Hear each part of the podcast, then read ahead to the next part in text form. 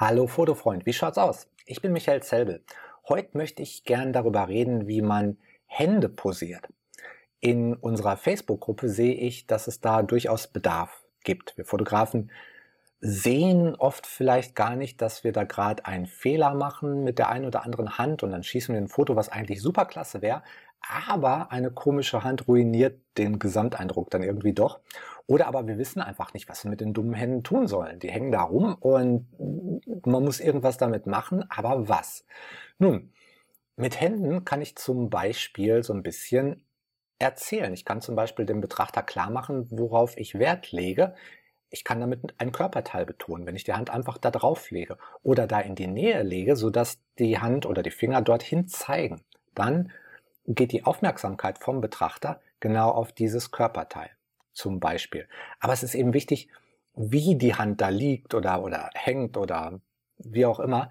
Das ist schon sehr wichtig. Und da habe ich im Goodlight Magazin in der Ausgabe 4 einen Artikel reingesetzt, in dem meine Frau Emily mal ein paar Positiv- und Negativbeispiele zeigt, wie Hände gut aussehen und wie sie nicht so gut aussehen.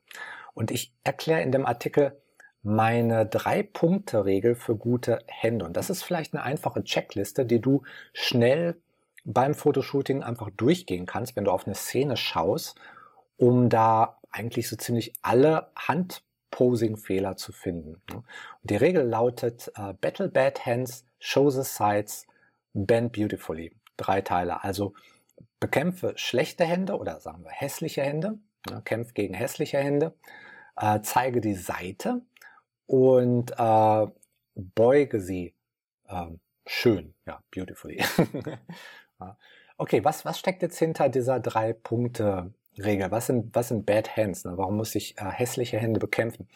Bad Hands, das ist so ein äh, ja, Fotografenausdruck für Hände, die ganz offensichtlich schlecht aussehen auf einem zweidimensionalen Foto. In der Regel hat das einen von drei Gründen. Entweder einer ein Finger oder mehrere Finger sind einfach nicht zu sehen. Die sehen amputiert aus, weil das Modell den Finger wegfaltet. Der ist jetzt hinter der Hand, das ist nicht zu sehen. Oder sie steckt die Hand so ein bisschen in irgendeine Tasche und dann sind Finger abgeschnitten und sind nicht mehr zu sehen. Ähm, solche Amputationsfotos, die sehen nicht so schön aus. Na, ein zweiter Punkt ist einfach, dass sie ähm, die Finger sehr komisch anwinkelt. Ein paar Finger sind angewinkelt, ein paar nicht. Das Ganze sieht dann aus wie eine Klaue und ähm, ja, so Klauen wollen wir auf Fotos auch nicht. Die, die wirken auch einfach immer brutal. Das, das dritte ist, dass wir einfach mit der Hand das Falsche ausdrücken. Sagen wir mal, wir machen ein Boudoir-Fotoshooting und die Frau soll sehr feminin rüberkommen, aber die Frau ist jetzt ein bisschen nervös und macht dann auch schon mal schnell eine Faust. Nicht unbedingt hart, nicht unbedingt brutal, aber auf so einem zweidimensionalen Foto sieht eine Faust dann auf jeden Fall relativ unweiblich aus. Und äh, das wollten wir wahrscheinlich gar nicht ausdrücken. Das sind alles Beispiele für Bad Hands, also für hässliche Hände. Und äh, da, da siehst du halt direkt, wenn du auf deine Szene guckst, ah ja, äh, ich habe jetzt mal auf die Hand geschaut, das sieht hässlich aus. Äh, das äh, zeigt dir also an, du musst sie anders posieren. Die zweite Regel, Show the Sides, also zeige die Seiten. Warum habe ich die drin? Weil, wenn ich eine Hand direkt von oben zeige, direkt flach, dann wirkt sie sehr, sehr groß. Hände sind, sind im Grunde sehr groß. Und das ist auch nicht sehr feminin. wenn ich jetzt eine flache Hand auf dem Bauch des Modells lege, dann ist die locker größer als zum Beispiel ihr Busen. Und das, das möchte das Modell ganz sicher nicht. Das zweite ist, äh, wo Frauen halt ähm, ja, sehr allergisch darauf reagieren, wenn man Falten zeigt und das ganze Alter signalisiert.